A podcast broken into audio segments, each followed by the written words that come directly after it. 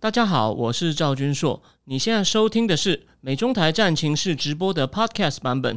每个礼拜一跟礼拜四晚上八点钟，我都会在 YouTube 上直播，用最口语化的方式，深入分析最新的美中关系与影响台湾的重要国际局势。想要第一时间收看直播，记得在 YouTube 上搜寻并订阅我们的频道“美中台战情室”，也别忘了加入我们的 Telegram 群组。在我们直播与 Podcast 文字区都有连结，可以点进去哦。好，各位美中台战情室的观众朋友，大家好！我现在来到第一百零，欢迎大家来到一百零九集哦。然后呃，我发现我发现这次在线上等的人好像变得比较少，原来大家不太想听这个 Will Smith 跟 Chris Rock。好，那个呢，我就简单讲一下。你放心，今天要讲的主题哦非常多。那其实最近发生太多事情哦，所以呢，我先。讲几个主题，我今天没有办法讲的，那你就知道我们可能要下一次才能讲。第一，中欧高峰会明天要开了，但大家都不看好，因为欧洲也在观察。我们现在焦头烂额，你中共还要硬挺俄罗斯吗？是我等一下，我很快把这个 Chris Rock、Chris Rock 跟 Will Smith 打人的事情，我只讲大概两三分钟。我们把重点摆在中二，就是中二在安徽，因为疫情，他们特别第一次在安徽屯溪见面，很特别的事情。但是呢。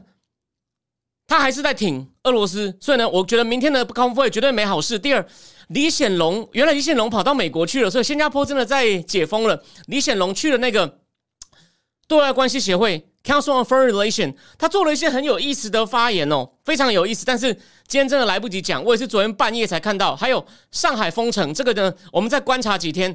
还有日元贬贬到六年新低，大家有没有发现？这个呢，目前对这件事的好坏呢评价完全不一样。说我们我们需要一点时间让我消化一下，可能。但是呢，礼拜一因为放假，还有一些原因，我可能会先停一周，先跟大家报告一下。还有就是，我上礼拜我礼拜一不是在这个 Now News 上写了一篇，就是真正和谈的重要人物呢，哦，可能不是官方代表，是那个前 Chelsea 的老板 Abramovich。结果我才写完，当天就传出他三月被下毒，诶。他跟一群代表团的人被下毒，所以你就知道他其实只是个场外的人，可是连他也要下毒，你就知道他非常的重要。所以呢，呃，我的预测呢，应该算是呃有一点哦，有一点怎么讲？就是我能提醒你重点在哪里。再来，其实还有一个大家还没有注意到的消息哦，南华早报揭露的，美国想搞一个晶片联盟哦，联合台湾啊、韩国啊，可是韩国在反对，为什么？他怕加入这个联盟呢？他在对岸的生意会受到影响。但今天呢，这些都没有办法讲，我们呢？第一个主题就来讲一下，到底这个美元霸权、美元霸权的情况会怎么样？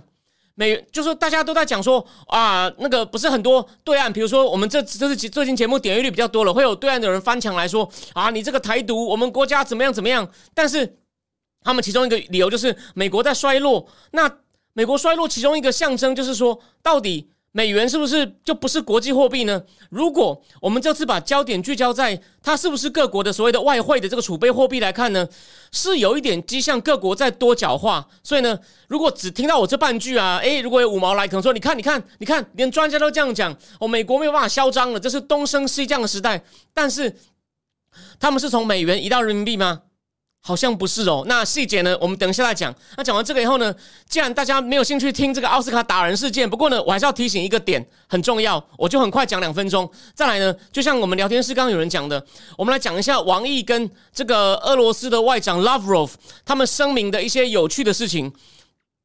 我就说，其实哈，我也因为我有在思想坦克上专栏作家嘛，我跟其他专栏作家的意见就不太一样哦。有其他专栏作家认为，中共没有办法全力挺俄罗斯。但我认为，除了他必须要被迫配合一些美国制裁之外啊，他只是被迫配合哦。可是呢，他基本上一定不会放掉俄罗斯，俄罗斯就是他的枪。我我有个比喻哦，我今天来不及。我今天忘了，我应该要放那个 MV 给大家看。我小时候有一个团体哦，我现在忘了他的他的名字叫什么。他有一首歌叫做《Monkey on My Back》。什么叫 Monkey on My Back？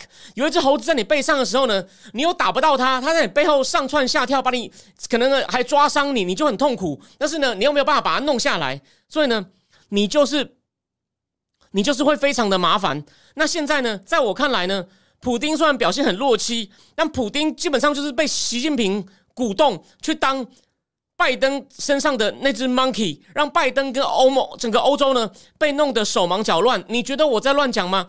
我们讲完这段以后呢，我们还会还会讲 Hunter Biden 的事情以外呢，我们最后会讲一，我们在最后讲有一个东西呢，德国德国他们现在为了我们到底能不能很快斩掉俄罗斯的能源，因为他现在不是要说卢布付款吗？这件事还没有确定。我最后会讲一下俄罗斯应对能源在国内引发很大的争议哦，总理几乎是有点发脾气哦，还有美国也是为了焦头烂额要去解决这个问题，布林肯又跑到北非。我想大家对北非台湾的人对北非应该很不熟，除了有人喜欢去摩洛哥玩以外。摩洛哥那个 Marrakesh 嘛，布林肯跑去阿尔及利亚也是去谈天然气，但是有没有谈成呢？So far 没有，为什么呢？麻烦你留到最后哦，听我讲完。好，那我们现在呢，先来讲，因为有人在猜说美元衰弱是往欧元、日元、澳币。哎，你讲的呢，有一半对，一半不对。好，我们继续，不要说不对啊，就是你有讲到一个澳币，那我继续讲。好，我们现在就来。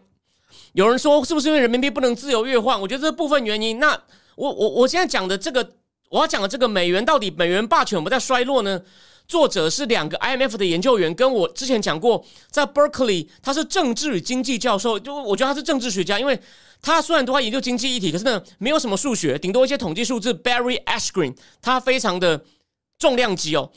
那他们这个论文呢，其实有很多统计，我们就把统计跳过，我们就把从文字把它的最重要的结论筛出来就好。因为那那那些统计细节呢，对你了解这个 big picture 呢，一点帮助都没有。OK，好，我们就来看为什么美元霸权，如果你从当做外汇储备的角度来看，是有点在往下掉呢？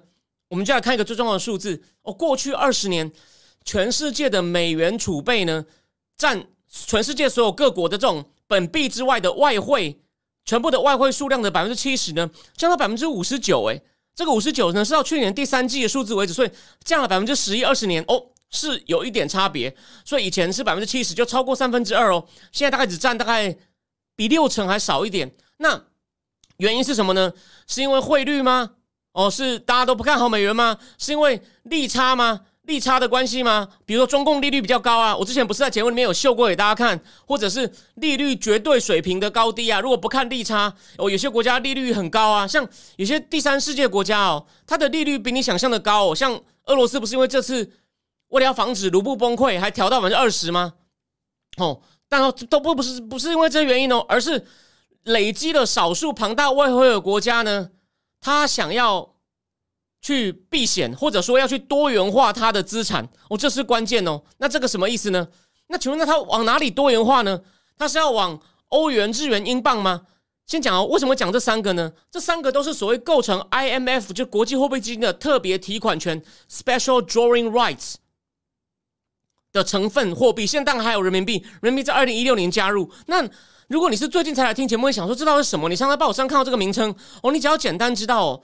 每个国家在 IMF 的投票权的分量是根据它的所谓特别提款权。那这个特别提款权呢，也是它的分量越多，也可以跟 IMF 借特别多的钱。所以你看，叫特别提款权。那它是就是根据几个货币给不同的比重。去换算出来的一个数值，那怎么换算呢？那个太细节就不重要了。可是呢，越大的国家，它特别提款权就越多。那去算它特别提款权有多少呢？就是根据从美元、欧元、日元、英镑还有人民币这五种呢，用一定的比例，人民币在里面占的比例还不大，去加权平均，对吧？加权嘛，不是只是纯粹五种货币就平均除以五，加权。你只要知道这样，然后换算出一个数字，不同的分量，然后在里面呢，你要做决策投票的。每每一票也不等值，就是根据你的特别提款权决定你投票分量。好，简单讲就是这样子。好，可是呢，刚刚有人就问说，有人就怀疑说，可能从美元多元化到欧元、日元、澳币，哎，前面两个其实不是哦。他说，欧元、日元跟英镑啊，在过去二十年占所谓各国外汇储备货币的比例呢，没有什么变。那到底美元少掉这百分之十一趴呢，去哪里了？OK，这十一趴里面大概有四分之一。跑去人民币，所以人民币目前在全世界当做人家储备货币呢，大概两趴三趴而已，连四趴都不到。哦。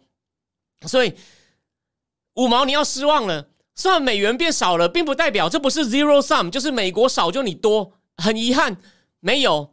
那其他四分之三跑去哪里呢？诶，刚刚有有人在留言室讲到，变成一些较小的经济体的货币，比如说加拿大、澳洲、瑞典、韩国跟新加坡。所以他们开始往这些比较小但是经济实力还不错的国国家的货币去哦 diversify。那这样讲太抽象。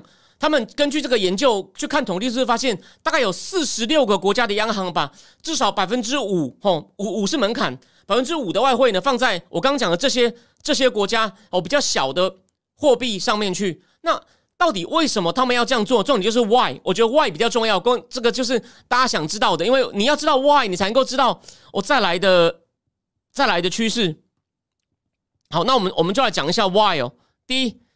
这些货币的市场流动性增强了，为什么呢？我举个例哦，加拿大，他说你以前呢，加拿大央行如果要买墨西哥 peso，墨西哥披索，他要先换成美金，再从去买披索，就是他要透过美金转一手，先换成共同货币，再用美金去买披索，再把，然后再把披索拿回来。现在不用了，他可以直接用加拿大币去跟披索换，因为。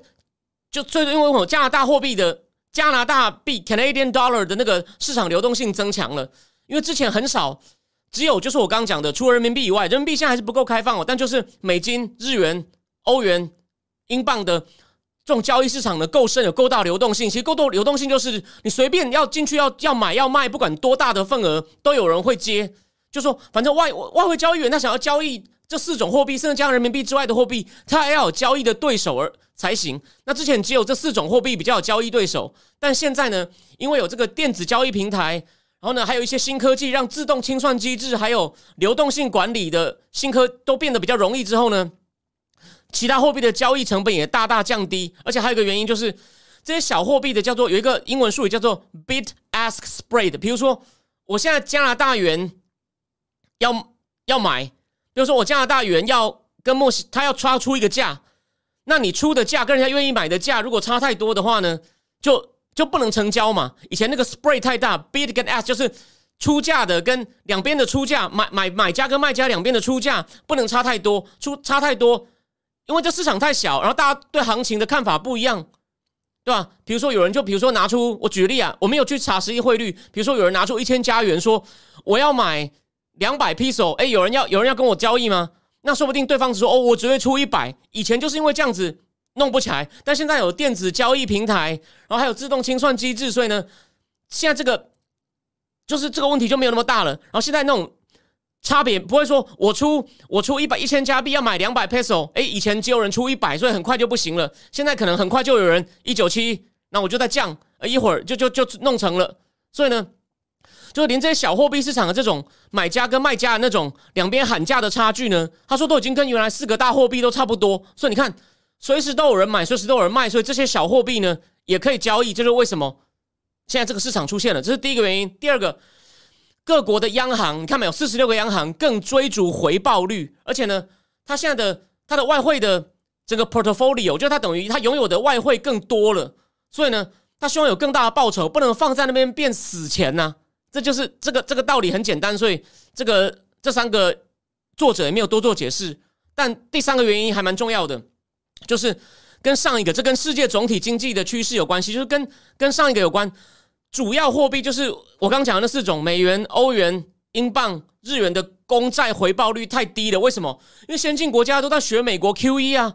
美国是从金融危机之后呢，他每次想要收 QE，市场就抗议，他就不敢。他他好像两三年前说要结束 Q E，市场就大跌，所以就像一个有人比喻哦，就像一个小孩子，你只要把他的 iPad 拿走，他就开始大吵大闹。所以呢，你不能把他的 iPad 拿走，市场就是变成那个小孩子一样。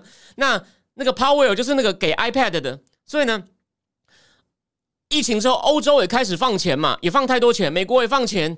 那日本呢，也一样啊，日本就是安倍经济学啊，也一直一直买公债啊，然后一直释放货币啊，所以。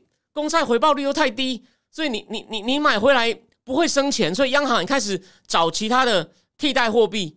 那所以前面提到那几种新兴货币呢，他们的报酬率还不错哦。当然，它有经过一些波动的校正，所以呢，他们就开始往这些买这些货币的资产。所以现在的货币体系到底这个世界呢？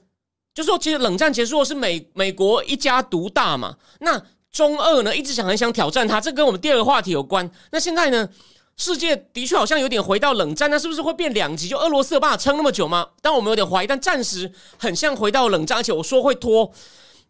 所以昨天的和谈一开始不是有一些很好的消息吗？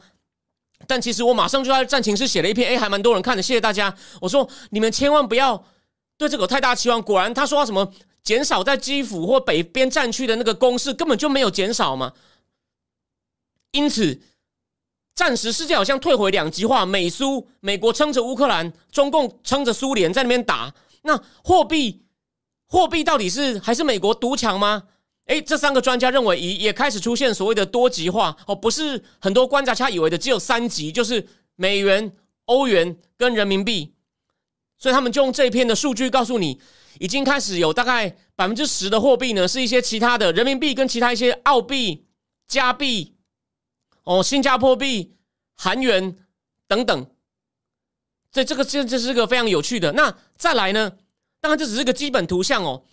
战争当然这么这种时候，他怎么可能不讲战争呢？最近的战争呢，又加速了这个趋势哦。所以说，所以那为什么呢？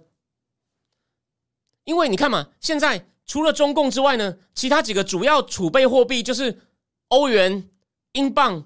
日元都配合美国制裁啊，所以俄罗斯的其他的外汇，你看它被冻掉了六六成嘛，它本来有大概总值大概是相当于六千三百亿美金的外汇，所以叫做堡垒计划，就是你轰我啊，你轰我我也不怕，我已经准备很好，我的堡垒这么强固，结果瞬间大概有百分之六成百分之六十的外汇被冻住了，就是美元、欧元、日元，甚至英镑等等，只有人民币的一千多亿还让它动。我之前节目讲过。那所以俄罗斯呢，现在就有更多的动机啊，去选择这个其他的货币来当储备货币。那你以为只有俄罗斯吗？你就记得我上一集讲过，全世界对俄谴责俄罗斯决议投掷投弃权的国家，大概占全世界的一半哦。这些国家，他们为什么他们为什么反对呢？华尔街日报专栏作家 Rotter Russell Me 提醒我们，他们也很怕。美国或西方将来用这种类似制裁对付他们，他们也会很惨。没有人想变伊朗，没有人想变北韩。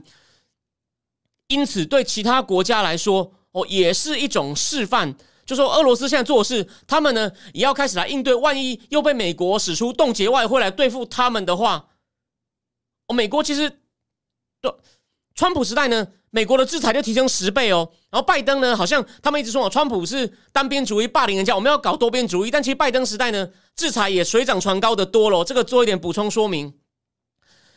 因此，那些发展中国家，像印度哦，说土耳其，你看土耳其不是因为买了那个苏联的防空飞 S 三百 S 四百吗？哎，他的 F 三五战机又买不到了。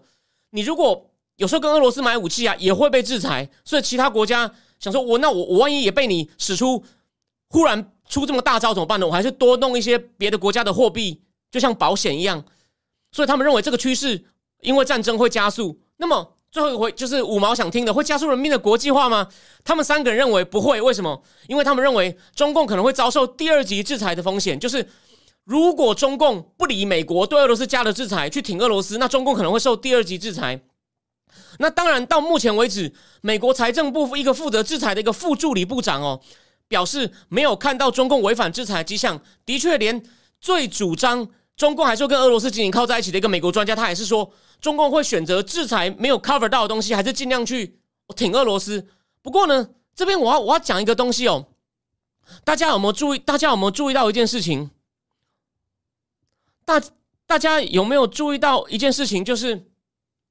戴奇，戴奇也讲说，我们要加大对中共的压力。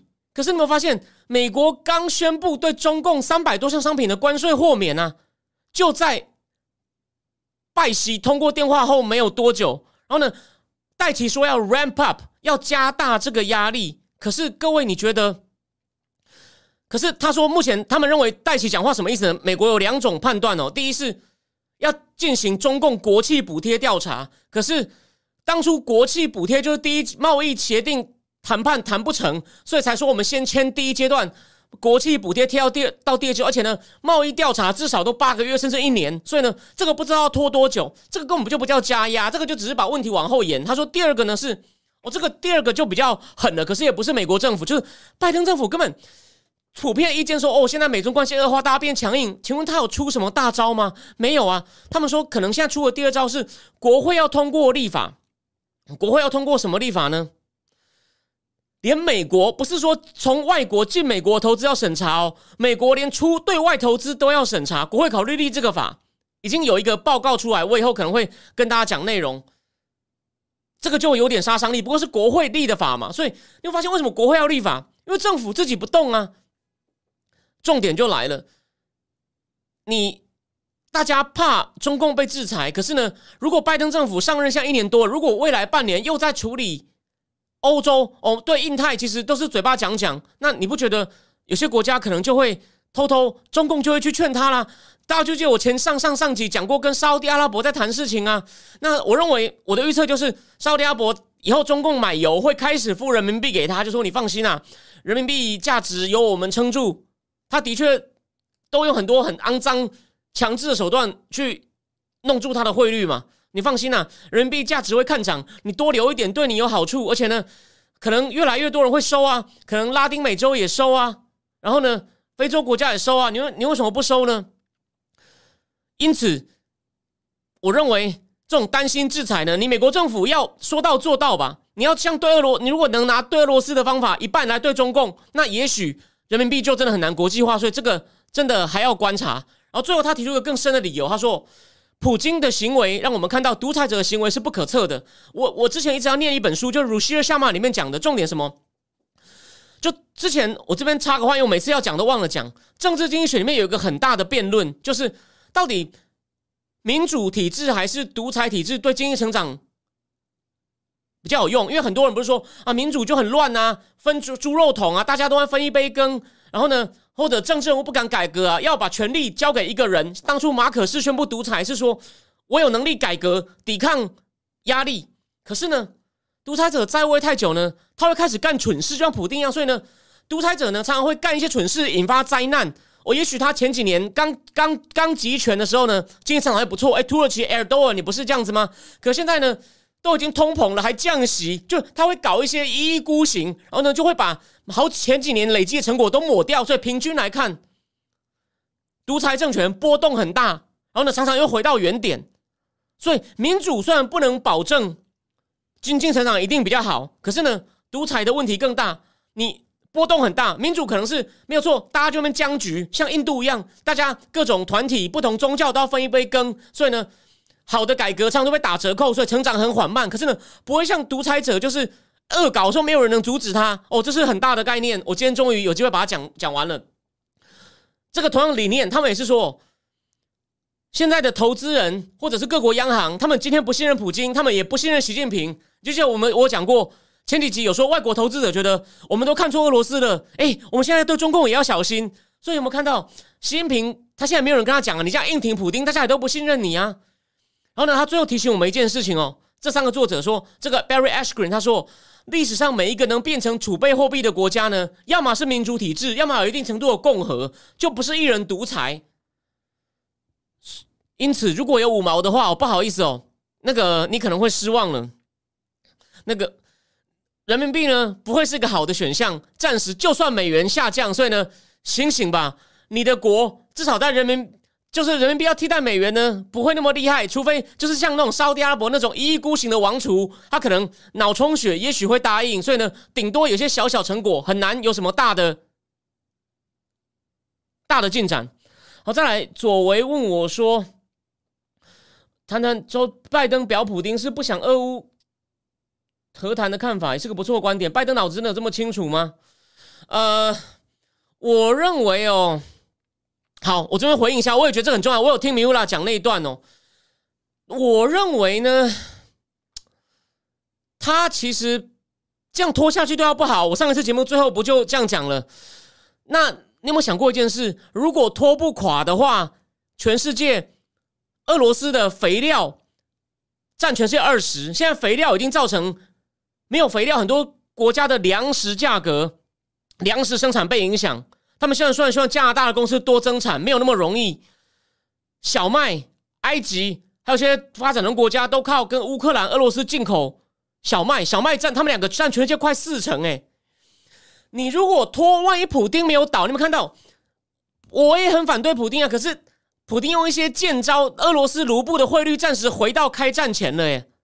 哦他现在说要用卢布买，算还不能实行，我最后才会讲。很多国家也在想该怎么办。我们要是没有卢布，是不是要被他切断？所以德国在想应变计划了。你你不觉得这简直就是赌博吗？而且还有一件事情，我最后提醒一件事，就是我上次最后讲到，就就就我讲的，老布希打赢了波斯湾战争又怎样？这是这难道不是 hero 吗？结果呢，他还是被克林顿一句 "It's stupid economics"。大家要看经济啊，你管他什么战争英雄？你的面包、你的荷包，你如果加油还那么贵。物价继续涨，油价继续涨，供应链都不回来，我去，我东西变贵，购买力变低，货也不到，打拖垮普丁又怎么样？美国人一般人其实对国际形势没那么关心，甚至有点自私。虽然我我大致上都挺美，但美国的缺点我也都看得到啊。所以我认为这个算盘，第一，就算打对了都不一定有好处，何况那你这样等于是放。全世界这么多问题，命运说没事啊，我们就来赌一下，普京会不会倒？我我认为他们国务院可能有人有这种想法，我不认为他会完全压在这上面。如果这样的话，那真的是太恐怖了。我认为真的是太恐怖了。而有人说拜登战争以后跟吃春药容光满面，可是我提醒你哦，你刚刚讲这个人，他的民调并没有变比较高哦。我认为他变那个民调并没有变比较高哦。就这样，美国人虽然。愿意就说暂时因为油价或什么哦，这是普丁害的，他愿意忍受。可是这并不代表他变得很支持拜登哦。我认为你你要你要分清楚这一点。好，那第一阶段呢，我们先讲到这里。我们第二阶段呢，那个打人的事我后面再讲好了。我相信大家比较想听那个，大家比较想听 Hunter Biden，Hunter Biden 的事情。Hunter Biden 的事情在美国大选前不是。还有很多美国前情报官员联名说这是俄罗斯搞的。他说这个 lap laptop 啊，这个笔电呢，我之前就直接点名，因为我觉得我觉得没有什么好唱，我只是就事论事，我不是在批评他。有一个人叫宋文迪哦，在澳洲做中国研究专家，台湾人哦，他还出了一篇说你们要读懂媒体试读啊，真的在上报，我就直接跟你讲，我我我也把上报的总编 unfriend 了，为什么呢？哦，这牵涉到这不是重点话题，重点来了。宋文迪他说：“这么假的新闻，你们也相信哦？”宋文迪，我就告诉你，就是宋文迪，文化的文，笛子的笛，说你们不要被这种什么电、什么笔电假消息给误导。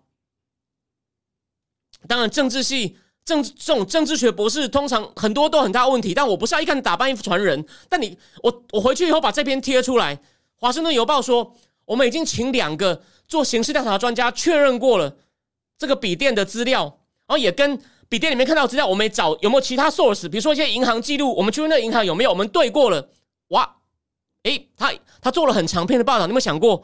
然后认真的讨论内容，你想想看，如果是假的，那他是把读者当盘子吗？所以他意思就是，我们承认这个内容是真的。那主要有几点，其实很多，我二零二零的时候对这东西熟的不得了。那我们就讲几个重点，我先讲大概，帮大家复习一下。但他有多讲一些新的我不知道的。他主要揭露的笔电内容是什么呢？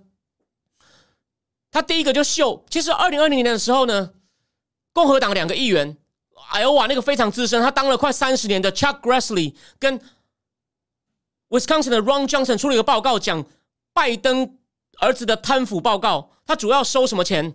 乌克兰的 Burisma 嘛，Burisma 能源公司，俄罗斯莫斯科市长太太大概给了他四百万美金。他们说那时候是因为要帮忙洗钱，因为他们很怕钱会被制裁，克里米亚事件。他还跟一个哈萨克商人拿了十几万美金买车，哦，还有这个再来就最敏感，我等下讲的，跟华信的叶简明 （CEFC） 华信的叶简明合作的事情，哦，这些他们那个报，而且呢，那个报告有一章内容很特别，我要告诉各位，他有一章专门在讲我们在做这个调查的时候，民主党的议员如何阻挠我们调查，还主动放假消息给媒体，说我们的调查不可信。说我们中了假新假新闻，然后你们才在放假消息。你看，说美国的党派分裂 （polarization） 有多严重？好，重点来了。你看《华盛顿邮报》去那个报道呢，这份报告呢，也有一个在台湾一个在外双溪旁边大学的一个新秀助理教授哦，那个那个站的人，他当初呢，他其实心里知道这可能是真的，就说哦，这个这个报告呃没有价值，没有影响选情。好啊，你这样讲也可以。我就想，我就想请问他，他的立场我也承认他是反共反国民党。我就想请问，如果国民党做的坏事没有人关注，你就不追了是吗？他自己也才在说蔡政府哦没有积极推动。转型正义，那你在那边叫什么？如果没有人没有人注意的话，那就不用管他啊！这牵涉到国家安全，你总统候选人的儿子收了国外利用你的关系收那么多利益，你说哦，这个没有效应，所以你看好，现在重点不是骂人，但是《华盛顿邮报》的第一个就秀出一张支票，谁？影星胡慧中的先生，香港前民政局局长、眼科医生出身的何志平。签给一百万美金的预付金付给 Hunter Biden 律师事务所，为什么？何志平在联合国开会期间要贿赂乌干达跟那个查德，为什么要帮叶简明的华信能源抢油田？所以那时候不是也牵涉到中油吗？说查德油田中油有份，中油说哦，没，这不关我们的事情，不关我们的事情。而且呢，何志平被抓的时候，他第一件事情干嘛吗？打电话给 Biden 的弟弟 James Biden，但。拜 James Biden 后来出来澄清说，他只是要找 Hunter Biden，我就给他电话，你相信吗？Let's see。好，重点来了，那是第一章，你看，所以他引用了 Chuck Grassley，你看，所以那个报告绝对不是假的，算，而且当初民主党一直阻挠他调查，也是就说啊，这报告就是政治追杀了。Actually，华盛顿邮报引用了，再来叶简明的事情，他们就合资成立一个公司嘛，所以 Biden 的信里面就说，我们这个公司要叫做 Biden Foundation and Hudson West。我也不知道为什么叫做 Hudson West，不过呢，叶简明的白手套在美国叫公文董董公文。我当初为了这件事情去 Google 了半天，董公文很神秘哦，几乎没有收到任何资料。但他在美国有很多公司，叫做 Hudson West 一、Hudson West 二、Hudson West 三，他们就成立一个合资公司。然后呢，每个月一开始要先付给这合资公司要先注资，好像五十万美金。每个月呢，大概要给 Hunter Biden 十六万美金。James Biden 拿六万五千美金，不少吧？然后呢，总共反正他们后来合资没有成功，可是呢，总共叶简明就汇了大概一百四十万美金给这个拜登家族，一百四十万呢。而且重点来了，我们可以有一些更细的证据，这个是两千二零年就已经有的，但是这次《华盛顿邮报》加一些补充什么呢？当初班农的节目《War》里面就讲嘛，他有看那封 email，Hunter Biden 就跟那个好像是。设计办公室的公司讲：“哎，你要给我四把钥匙哦，一把给 Joe Joe Biden，一把给 Jill 他爸爸妈妈，一把我，一把董公文公温洞，他们都不太会念那念公温洞，四把钥匙。不过后来实际上他们没有去拿这个钥匙，而且这次更妙了，《华盛顿邮报》真的也有在做。你看，他们愿意面对事实，愿意拿出良心来好好查，毕竟也是个大媒体，也是个有名的媒体。他们的办公室呢？”原来是跟瑞典那栋大楼叫大概叫瑞典大楼，是瑞典大使馆负责的。然后瑞典大使馆呢，那栋大楼好像跟一个瑞典大使馆同一栋大楼，所以他们是瑞典跟瑞典瑞典政府管。他们有去跟瑞典政府求证，瑞典政府说对，有这回事。虽然他们后来始终好像这个办公室没有正式启用。再来就更好笑了，更来这是这是这是前面班农他们也没有讲的。他们发现 email 里面呢，虽然办公室没有正式启用。他们大楼管理委员会告诉 Hunter Biden，你不可以不走正门，经过安检。你看那边有大使馆嘛，带人从边门进来。结果你知道 Hunter Biden 怎么讲吗？好第一，有一次我带的是一个女的游民，好像我要给她十五岁呢。你们你们这样根本就 racism。你看到她是黑人，你看又拿种族牌出来挡，这就跟后面那个 Chris Rock 我很快讲两三分钟的话题有关系。你看拿种族牌出来，你看这就是政治正确，掩饰自己不知道在干嘛。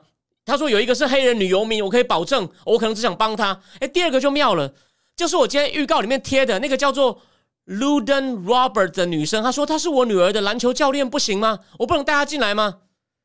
说谎，lie，看到没有？去年这个女生跟法院打官司，请求 Hunter Biden 承认你跟我生个小孩，你是他爸爸。而且这个女生原来以前是 Hunter Biden，她是脱脱衣舞娘出身，但我觉得这没有什么。后来 Hunter Biden 有聘用他过，而且呢，他不但去法庭作证，据说还交出了 Hunter Biden 八十几页的财务记录。哦，这个更妙了。还有，你看，所以呢，根本就是有关系的人，还生了一个小孩，所以拜登多了一个孙女。我有贴在战，我有贴在战情室的预告，你有看到那个小孩三岁了，那个小孩三岁了。再来，华盛顿报还揭露了，你知道吗？拜登夫妇啊，欠税欠了三十几万美金，然后呢，很多账单付不出来，银行支票跳票，所以他的财务状况并不好。但那些钱都去哪里了呢？他们就怀疑他收受外国的钱干嘛呢？吸毒、酗酒。当然，这个算是私德，这不一定跟拜登有关系。但问题是，你做这些事的钱跟你爸爸有没有关系？而且你跟国外等于是人家用钱售卖你的关系，会不会影响到国家安全？二零二零有没有人回答？民主党敢不敢接招？只会说。Russia disinformation，你们看到问题来了啊！结果现在呢，一年多以后，Washington Post 也也也讲出来了。你看，还欠税，银行跳票都有，然后呢，还带自己的情妇进这个大楼，然后再来还有就是帮大家复习更有趣的，这个呢，这个很值得讲。后来还发现 Hunter Biden 的 laptop 里面的邮件里面呢，他跟这个合资公司的两个员工，就是董公文，还有另外一个叫 Melvin Young 的女生在吵架。为什么？他们要求 Hunter Biden。报销做一些单据报销的时候，你要说明用途。你以为 Hunter Biden 会听他的吗？他直接说：“我我们当初合约规定，我要我想要怎么，我给你单据，你就是要给我钱。你还敢问我要不要来打官司？我告诉你，达拉斯法院的人我谁不认识？我法官都认识。他竟然直接这样子呛对方，哎，你看这像不像纨绔子弟？这这完全就是纨绔子弟，好吗？这个这个 email 之前就这个这个他们有讲过。”然后还有个更好笑的，后来这个公司又不欢而散，又解散了。有一个女生叫博佳琪，有人认为她是博西莱私生女，但这个没办法验证哦。博佳琪写一份 email 给他说，公司要解散了，你把公司的钱呢赶快拿走哦，随便你怎么花，你不拿也白不拿，因为也没有人会要。你有想过，有成立合资公司真的是这样搞的吗？你觉得那真的是成立公司要干嘛吗？还是那就是一种？公关费就是收买拜登家族的，因为知道他们家有关系。大家想一想，哦，而且还有当年二零二零的时候，他们还公布一个录音，就是 Hunter Biden，那声音很像啊。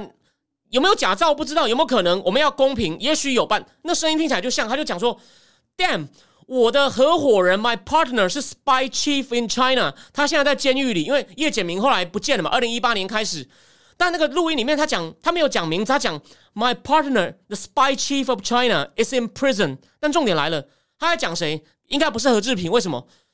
何志平虽然有做一些东西是那种地下工作，但何志平之前都有公开身份，而且他主要都在香港，他不可能是中国的 spy chief。那叶简明就妙了，因为他身份太神秘哦，这个很重要。有人怀疑他是叶剑英元帅家族的后人。叶剑英是谁？当年中共毛泽东时代。他是革命元勋，因为他有军权，邓小平跟他秘密谈好，才能够把四人帮抓起来。叶帅的势力之重要啊！然后他的另外一个孩子叫叶选宁，之前是长期管总参二部、管参谋的。有人就怀疑叶简明跟他有关系，但据说这是谣言。可是呢，叶简明才很年轻，他有些职位啊，他有些中国那种民间友好协会的会长，那个就是中共外交部或解放军的外围组织。所以叶简明的确有在做情报工作，这是有可能。他也去捷克。搞一些合资，所以他说他是 spy chief，这个可能不是乱讲，那是私人谈话，所以呢无意间漏了底。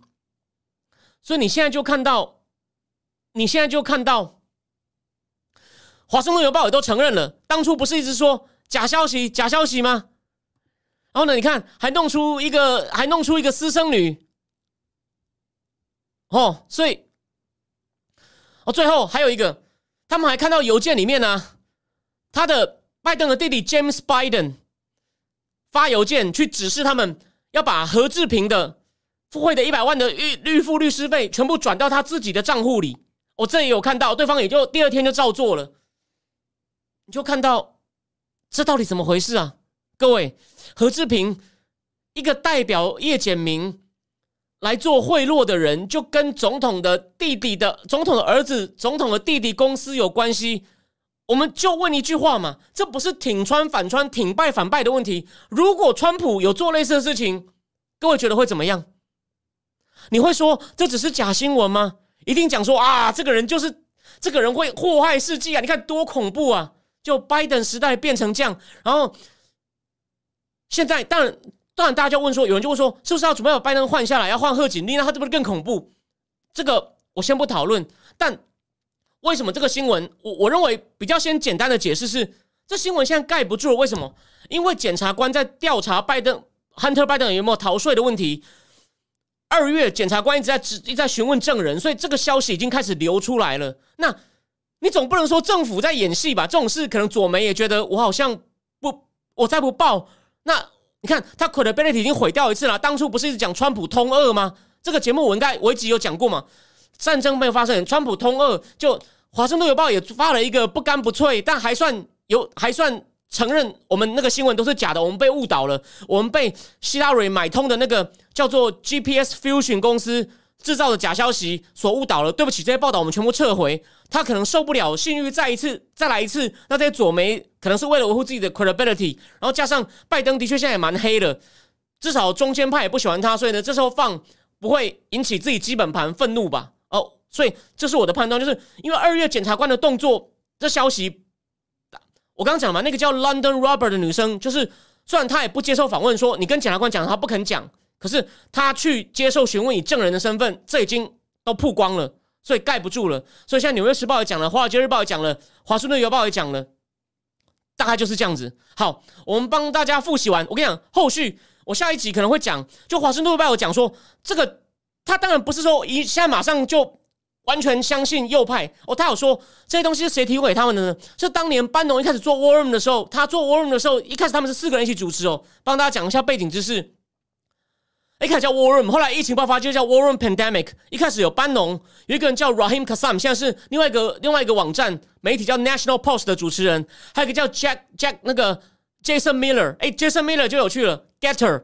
就郭文贵也有出资的 Getter，Jason Miller 是执行长，他之前还去巴西，结果呢，在巴西还被巴西的国安人员在机场扣住问话。第四个叫 Jack Maxi，那个人讲话比较冷，说他最早离开这个节目，据说是 Jack Maxi 提供给华盛顿邮报，然后华盛顿邮报说我们对这些资料做了很多核实，他有另外写一篇长篇报道，但我今天要讲的东西太多，我还来不及看那篇报道，我下次看完呢，会再跟大家分享这个重点。就就他基本上我们 verify 过这些资料，所以呢，这个很有趣了。哦，最后再提醒大家哦，你有兴趣的话，你可以去看当初不是有人出来爆料吗？说我跟拜登家族有接触，还跟拜登见过面，叫做 Tony Bablinsky，他在 Fox News 上就说 The Big Guy 就是 Joe Biden 啊，Big Guy 就是 Joe Biden，不是信里面有讲吗？我们我们现在做的交易，Big Guy 要拿百分之十。Bablinsky 说，结果 Fox News 上那点阅率超高的，可是呢，美国大部分人还是不相信呢。最后重点来了。我最后总结一下这一段，因为有人曾经跟我讲过，有时候我讲的内容太多会忘了总结。有没有想过这些事情？第一，我们很客观，我们我们从最客观的角度讲，川普做生意的时候有没有一些争议的行为？哦，有没有闹过绯闻？都有。那不是应该选举就是在资讯流通的情况下，大家各自公平的检验吗？或者说，就算拜登丑闻是真的，你还是不喜欢川普，这是你的权利啊。可是你怎么可以在？说啊，我们这些都不用检验，这都假消息。那时候你不觉得影响到选举吗？所以，二零一二、二零二那时候选举完一个月，好像就有人做民调。因为后来有些民选民说，如果拜登的事情是真的的话，有百分之十三的人好像投拜登的有百分之十三，说我可能就不投了。你看，影响选举结果，这是最重要的。不是说我们一定要去黑他，或者说啊，你们这川粉输不起啦。这影响到选举公平性。这民主政治难道选举不是唯一，但是最重？最重要的其中一个东西，对我们这边，我们讲一个讲一点题外话，两件事。民主政治不是只有选举哦，因为我好歹念过政治系博士班。民主政治是有一定的法治去保障个人权利。这样讲抽象，我举个例，我们可以大家投票，我也很讨厌邱毅啊，但如果大家投票说把邱毅。抓来鞭刑，我也反对啊！你不可以，这种事是不能用投票的，不是什么时候可以。有一些个人的基本权利，就算不是与生俱来，他也是应该保障的。你不可以用投票决定一切事情。所以，民主政治除了选举以公平公开的方法更换领导人，而且呢，选输的，就韩国也讲的，票多的赢，赢了要认赌服输，不可以没收选举。另外就是保障民权，这是这是重这是重点。好，这个阶段就讲到这里。所以呢，它影响到选举公平性，这是最值得谴责的。因为媒体跟删文说是假消息，这样被配合，影响到选举公平性。所以川普冤不冤？当然冤呐。好，那再来，我们最后再来先讲那个王毅跟布林肯那个威尔史密斯打人当最后茶余饭后的话题。王那个王毅跟布林肯他们的会后的联合声明，先讲中方的，你看还是我我我之前不是讲过说我在是不管在思想坦克或这个节目我都讲最大的重点是什么？中国为什么一定要挺俄罗斯？因为他们两个是联合反对美国所建构的这个单极秩序的，这是中国唯一能找到的有实力的伙伴，所以他不可能这时候放弃他。因为我讲了美国。智库 C I C S I S 的 Judy Blanchard，他现在是新生代最厉害的中共分析家。他就说，如果没有俄罗斯，那你要中共单挑所有人吗？所以他一定要拉着俄罗斯。所以他声明里面讲了嘛？你看，好啦，要赶快调停啊，要检讨啊，因为西方的冷战心态跟拉当结派的的事情，才造成这场悲剧。我们主张外交解决，意思就是。你逼我打人的，他在附和俄罗斯的说法。你逼我打人的，说要互相尊重，就你不尊重俄罗斯，而且安全问题不可分割。不要忘了，之前他们之前的联合声明有讲过，说你不能以北约自己认为的安全为安全，你的安全是我的不安全。所以俄罗他的意思说，俄罗斯打人有理啦，所以你不要期望我谴责他啦。他只是没有明讲出我挺他，意思是我认为俄罗斯很有理。哦，这个他基本立场完全没有必而且还继续说了嘛，我们在各个方面都要深化合作，照挺他一样，但有什么东西不一样呢？这次好像二方的声明里面呢，有讲到反对制裁，拜习讲话的时候，习近平的声明里面有讲反对制裁，好像这次中共就没有跟上去了，为什么？因为。好了，这次好像拜登他们有放一点狠话，中共是有一点害怕吧？而且还有，我刚刚讲过，美国的商务部长 Raimondo 也说：“你敢违反制裁，我们敢拿你开刀，我们敢拿你开刀。” Jack Sullivan 好像也有讲过，所以呢，你看嘛，你美国就是有实力啊，你民主党能不能就说你不要只是现在中共有可能做坏事，你挡他？请问大家就满意了吗？你为什么不能像川普一样主动砍他呢？我举个例，今天有人在战情室的粉丝页私讯我说。我之前节目去年讲过，美国白宫供应链报告讲过最强的，中共目前搞电子业、半导体生产唯一有成果的长江存储打入苹果供应链了。那他们报告里面一直点长江存储，可是呢都没有动作，所以有两个共和党议员说应该要把长江存储像华为一样封死。这边插插个话，孟晚舟有出来了吗？华为上一季虽然说财报有改善，问题他在卖资产，他的手机还是继续往下掉。你为什么不主动制裁他呢？所以回到大问题了，你不能只是他要做坏事的时候，你才能够拿出刀说你怎么样？你应该要主动把刀拿过去说，开始我叫你做好事就做好事。当然，中共就是怕，所以一直跟俄罗斯说我要拉当结派，说你不可以这样子，不可以什么都你说的。这虽然说有一定道理，美国也不是每件都做好事，这我同意。可是你中共做那么多坏事，到现在川普时代好好不容易。虽然没有说完全能够改正它，可是呢，第一贸易协定他逼得他不情愿签了。然后香港问题我讲过，去年三个月前在伦敦一场辩论，中共的喉舌还心有余悸的说，我们香我们银行差点拿不到美元，因为川普时代有可能第一阶段制裁完官员，第二阶段就制裁机构。那拜登政府呢，现在好像勉强用警告挡住了中共，暂时不去给俄罗斯更多支持，或者是帮助俄罗斯规避制裁，但。你一定要持续盯着好吗？中共帮北韩规避那么多制裁，帮伊朗规避那么多制裁，那如果普京又对他施压呢？你不要忘了，普京是他最重要的 partner 哦。中共现在只是有点就是玩两面人，表面上配合制裁，你你美国，所以这次呢，中共是稍微有点松口，就是在联合声明里面没有再再度批评美国制裁，但俄罗斯的版本有，所以我认为俄罗斯一定也有跟中共讲。我们需要你继续帮忙啊！我们现在勉强有撑住哦。我们牵涉到，我们回去讲一下战争。我们现在呢，北方暂时休兵，回去整补哦。我们在乌东一定可以打下来哦。乌东有很多能源哦，也有很多重工业哦。我们打下来以后呢，会有好处分。那你现在要不要撑我？所以俄罗斯的声明表示，俄罗斯一定有跟他讲啊。中共可能就跟他跟他沟通说，这个太敏感，我现在先不讲，可以吗？俄罗斯说好。所以拜登政府有没有办法全力？好吗？我也赞成啊！这时候你结合盟友一起盯着他，这是好事，这我赞成。这时候多边主义就比川普的好，这我赞成。不能，川普有时候都是一个人单干，太辛苦了。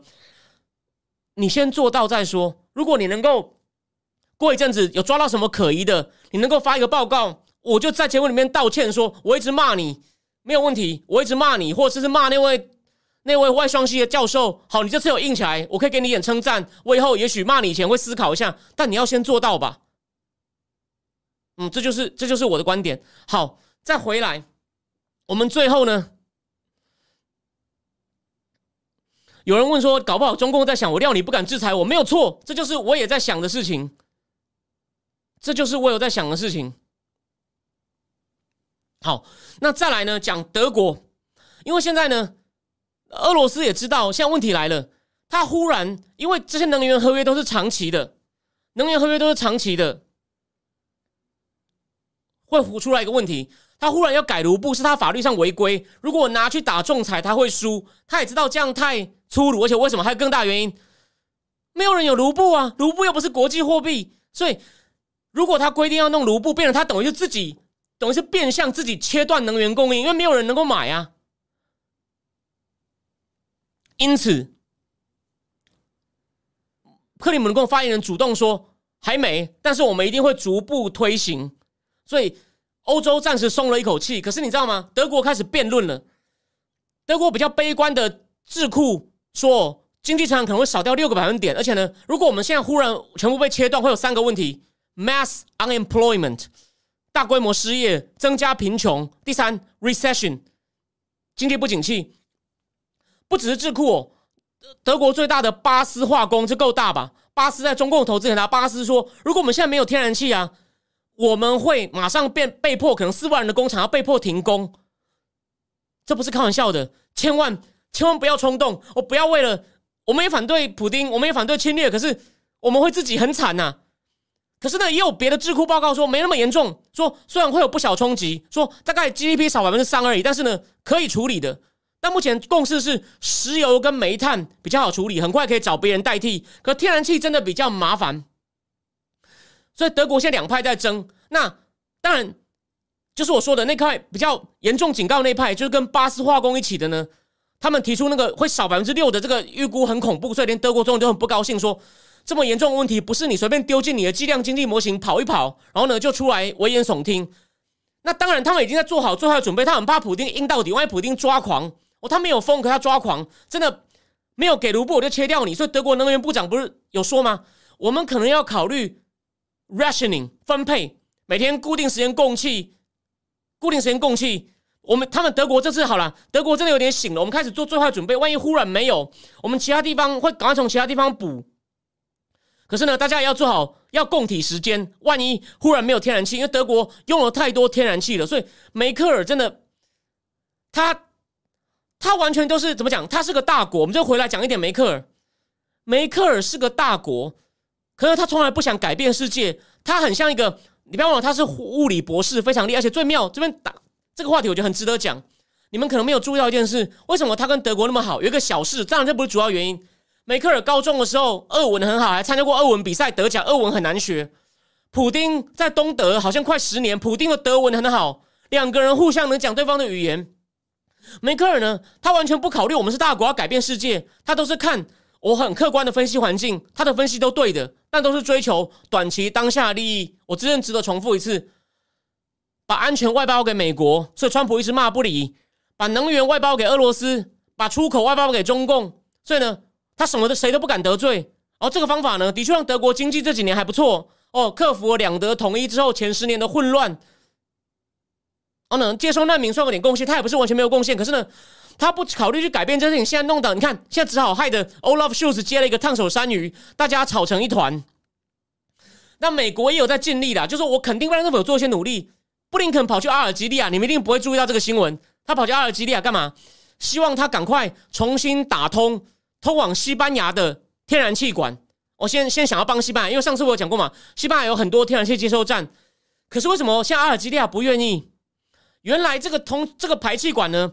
还经过摩洛哥、阿尔及利亚跟摩洛哥，现在现在为了西哈萨拉的领土纠纷在吵架。那这个领土纠纷我忘了细节，这个重点就是你只要知道阿尔及利亚跟摩洛哥有纠纷，好像你只要一开气往西班牙通，摩洛哥也会拿到钱啊！你看他也在，他也在趁机修理摩洛哥，所以布林肯去谈。其实之前已经有一个比较低阶的官员去谈，不理布林肯，这次就去谈，好像还是没有结果。那么现在他们在努力，到处找这个天然气来源，好像也有在跟卡达谈。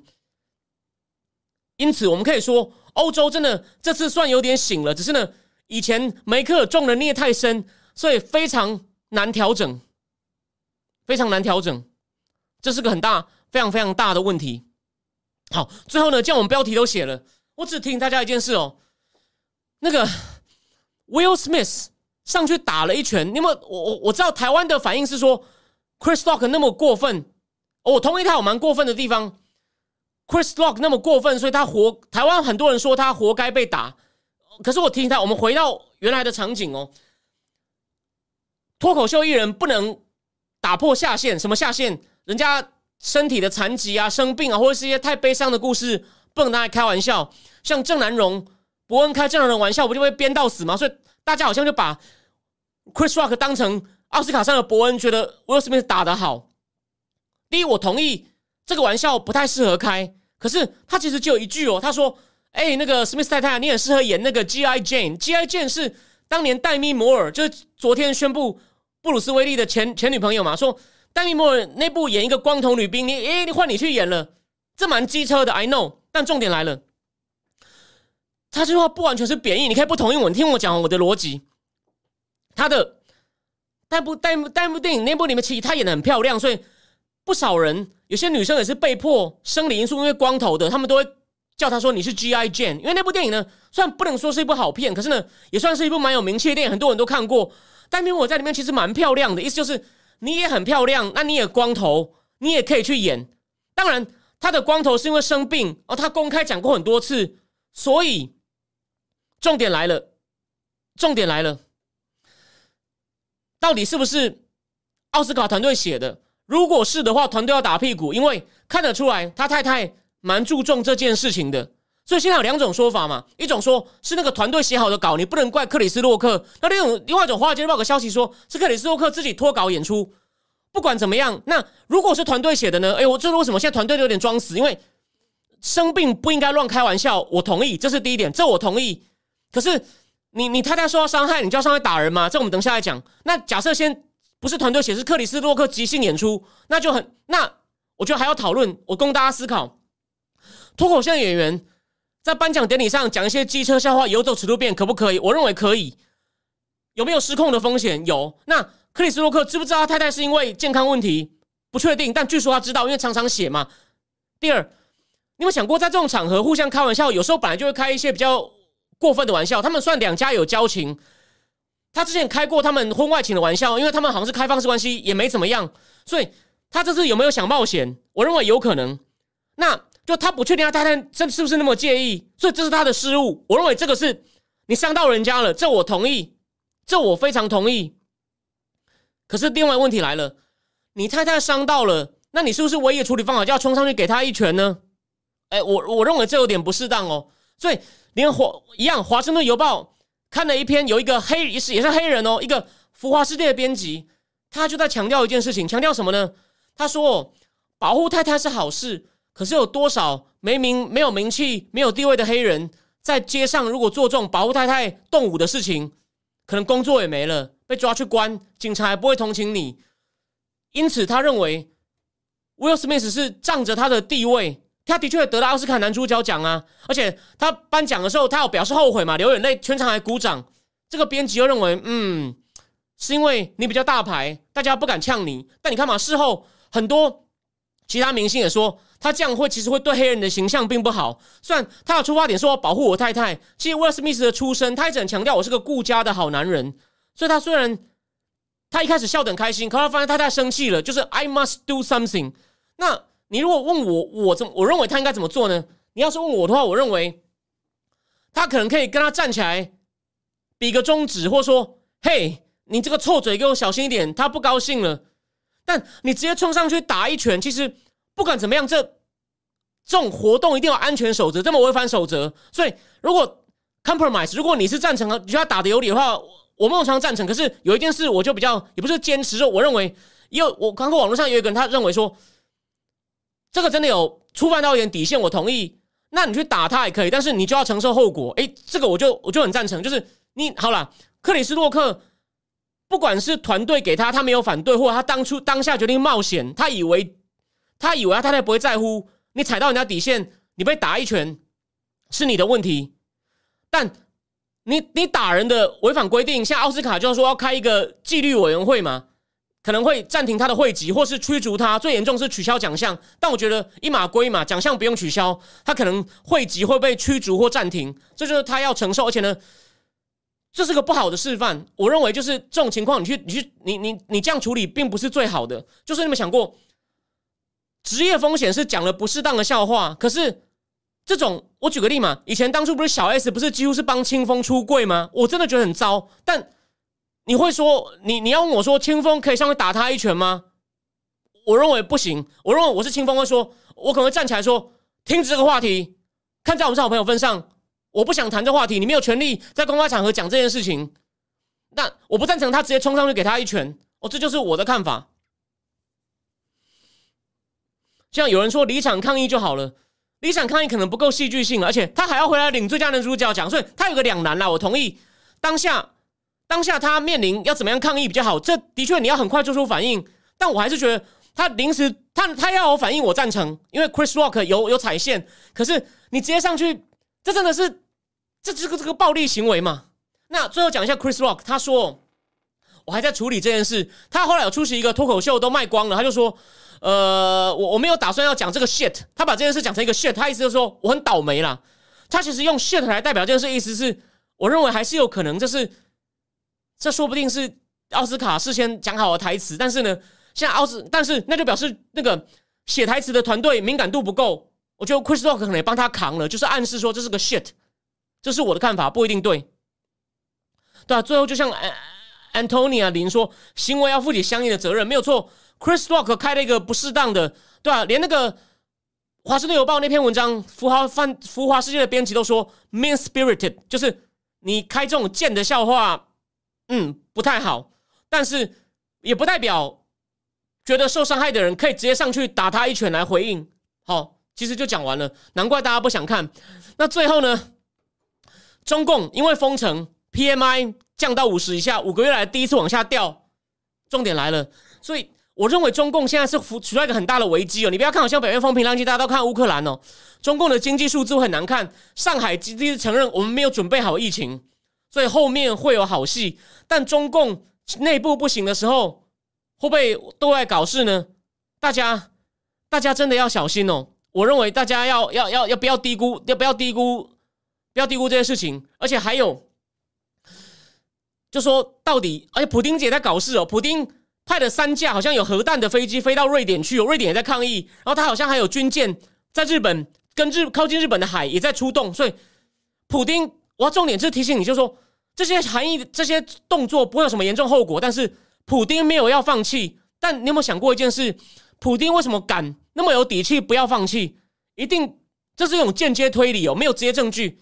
中共在撑他，这是我看的基本格局。因为你再来，可能每次你会听到很多人很乐观说啊，普丁撑不下去了，很快要和平了。I don't think so，还是一个重点。拜登。你自己不打，怕引发核战，这个合理，我不会这样谴责你软弱。但是你如果不给泽伦斯基更多战机、更多长城飞弹，事情就拖下去，拖下去对美国没有好处，也很难搞倒普丁。这就是我的观点，我到目前为止没有变。这是为什么和谈每这次每次看起来条件都比较具体哦。土耳其外长也恭喜，然后连俄罗斯谈判代表都说。只要同意的话呢，我们会让两国元首见面签字。我看完还是直接写说，嗯，我不太认为，我基本上不太看好。对，大家继续看下去，事情还会有很多变化。他现在只是会把兵力集中在乌东，先打下一点成果，然后普京回去跟人民吹嘘，然后人民支持他，然后再来呢，然后呢再来跟中共多要点东西，继续打下去。这真的是我认为很麻烦哦，大家真的要仔细看下去。然后 M Y L 说：“我感觉上海不是在做真的演练，是不是在真的疫情在做战时演练？哦，也有可能啊，也有可能。”然后张泽凯说：“跟着老婆离场，然后不颁奖，反正大家知道奖项有颁给他，对啊，这也是个 option 啊，就是你不可以这样欺负我太太啊，对吧？我认为上去给他一拳，真的不是个好的选项。”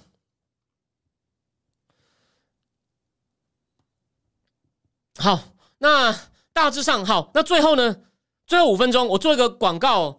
我这个礼拜六呢，会在礼拜天会在铜锣湾书店介绍一本书，叫《廉洁》，就跟刚刚聊天室里面有人讲的很东西很像。就我刚举的例子嘛，阿尔及利亚为什么不配合，不不不不卖美国面子，把把那个天然气送到西班牙？因为他跟摩洛哥有纠纷，但是因为这个他跟摩洛哥的油管又有连结。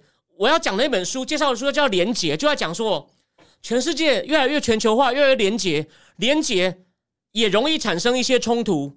但是呢，因为连接太深，这个冲突就比较不容易变战争，会有各种灰色形式的。所以呢，那本书的副标题叫做《The Age of Unpeace》。所以呢，连接太深，容易有冲突，而且呢，会越来越像，越像会引发更多嫉妒。我先讲它大致的论证的逻辑细节。我们在铜锣湾书店的直播会讲，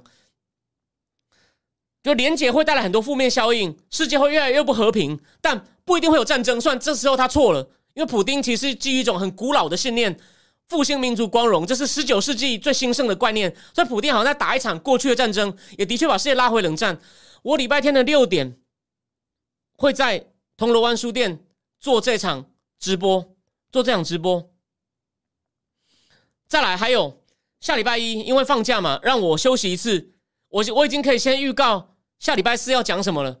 法国大选倒数三天，到下礼拜四的时候，所以呢。我先跟大家预告一下，虽然看起来马克龙会赢第一轮没有问题，毫无悬念，可是精彩的要来喽！第一，法国现在其实有很多问题都被都被这次战争盖掉了。其实西班牙的通通膨数据快百分之八，德国好像也很高，法国刚公布也快百分之五，也很高。你们看到这就是战争的后遗症啊！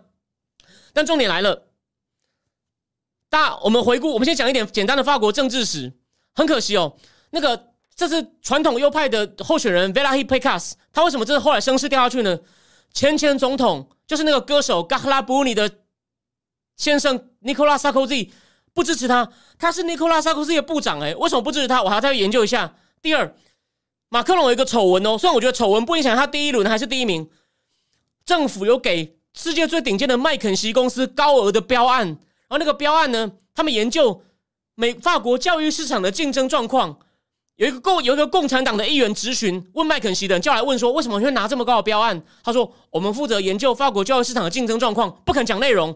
那共产党质询的议员笑出来说，哦，是哦，好有哇，拿这么多钱哦，所以有丑闻。但重点来了，重点来了。其实二十年前，法国极右派的国民阵线现在改成国民议会，第一次进入二轮，法国左派的那个。社会党的候选人，现在法国社会党已经完全边缘化。法国社会党二十年前，Leonard Jospin 输掉第一轮，变第二轮是齐哈克跟极右派的，现在那个国民议会的那个 Le Ban 的爸爸，现在的女主席的 Jean Marie Le Ban 的爸爸选齐哈克，具体的跟他辩论。那时候法国左派，我在纽约的时候，我的法文老师就说：“他妈的，我们家都是左派，可是为了不能让极右派当选，我的爷爷奶奶第一次投票给右派。”上一次也有点重现，马克龙第一轮跟跟那个二十年前那个勒潘先生的女儿女儿马欣勒潘进第二轮，左派也也左派也只好投给马克龙，但这一次呢，左左派对他很反感哦，所以进到第二轮以后呢，右派其实就是有两个候选人，一个叫做就是马欣勒潘，一个就是我说的一个尖嘴猴腮，我下礼拜会给大家秀照片，艾克西姆，他是费加罗报的记者，好几次因为煽动种族仇恨。被法院判刑是判刑哦，不是被告而已哦。他反女权、反移民，认为是法国种族主义。Timmer 百分之十，Le Pen 百分之十五，传统右派的 v e l a h i p e c a s 百分之十，降多少了？整个右派阵营有三十五，马克龙中间派，那左派的 Jean-Luc Mélenchon 不屈法国的 Mélenchon 的也是十趴。你觉得这十趴会流向谁？这次？会有人说：“好啦，我虽然不喜欢马克龙，你投给他吗？”目前法国媒体说好像没有诶。马克龙要去哪里找出第二轮？所以我这边讲一下哦，我不知道这个人有没有在看我的。有人在我脸书上问说：“第二轮马克龙会大胜吧？”我那时候想太快，说会，no，这次不一定了。所以好看了第一轮其实没有什么好看的，马克龙还是大概会拿三十趴左右的票，然后其他四五个人，其他五个人去分掉。马克龙可能会拿三十几趴，其他每个人就这样十几趴，大概二十趴到十趴之间吃票。第二轮非常有趣，就是马克龙能多多少呢？我们假设他第一轮拿三十，拿三十三好了，第二轮他要多拿十七，没有这么容易哦。虽然他机会还是不小，所以那是什么原因呢？法国的各种问题，我们下礼拜四会讲。还有这个 McKinsey 的丑闻会不会最后最后第一轮之后，这最后最后两三个礼拜发酵呢？法国政府其实给了四大，除了 McKinsey 还有艾森哲等气管顾问公司的标案，目前被怀疑有弊端。这其实很合理啊！大家不要忘了，马克龙虽然他的硕士跟博士论文是写那种很学术的哦，几乎是牵涉到法哲学哦。他在 Rothschild 的投资银行当过，哦，然后呢，也当过就是左派政府风苏欧隆的的。经济部长，然后在里面，他在里面呢，反而变得有点不左不右，中间派。那时候大家觉得法国需要中间路线，才等于捅了他的老板一刀。但第一次，他第一前两年改革很不错，可是他有些改革呢太偏右。那法国传统上很左嘛，虽然他有成功改革，左派很不爽，觉得他是有钱人的总统。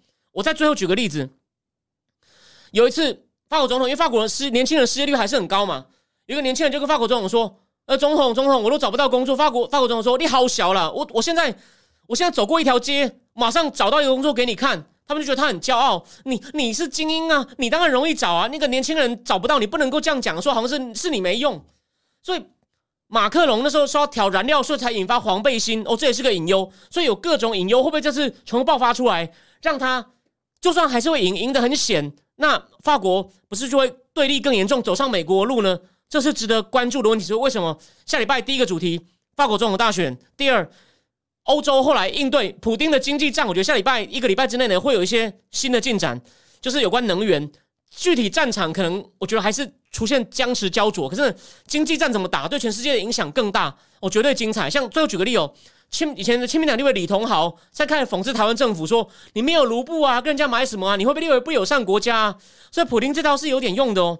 那这个到底能源经济战的冲击是什么呢？我们下礼拜四一起来谈。好，所以最后你有兴趣听连接这本书的人，礼拜天欢迎上铜锣湾书店的直播，我看我介绍这本书。另外礼拜一让我放假一次哦，在家里研究法国大选。我们礼拜四，我们下礼拜四再见。好，非常谢谢大家。最后我再看一下留言。呃，那个不是读书会，那就是一个。那会是一个好。最后有人问，这样我帮自己广告一下哦。这个付费专案，我们我现在想要调整一下我的文案，因为呢，世界变化太快，我的文案本来是开战以前写的。我们这是会这个会这个付费的，因为我我看书也会牺牲很多我赚钱时间，我需要一点大家的帮忙。我们预计几个话题哦。日本的为什么安倍经济学没有用？我们会看一下日本安倍经济学东大教授十几个厉害教授写的文章。德国长期的奇怪的经济发展模式。有什么问题？还有日本为什么自民党能够一党独大？这个不光是跟他的经济政策、政府政策、政府那种预算政策真的很有关系。我们会谈日本很特殊的政为什么会一党独大，经济拉不起来，始终脱不了经济模式。德国很特殊的这种很自私的经济发展模式也会一集去美元化会不会成功？有一本专书也会探讨，还要会探一本可能有一集探讨经济制裁的历史。有一本最近有一本非常好的书出来，还有新的国际这二十年的国际格局发生到底什么事？最近有一本很好的书出来，我我希望是，但要让大家知道我们节目会讲什么哦。所以第一个月会是免费的，因为要以后每个月让你拿出一笔并不多的钱，但是也是一笔小钱来支持我。你要让你觉得有价值，就这毕竟也是个还是有一些商业性质。就好像我去同安书店，我也是希望大家能够多跟林老板买书，因为他的转型也处在一个困难期嘛，大家也要活下去。虽然说我很喜欢追求知识，追求知识真的很重要。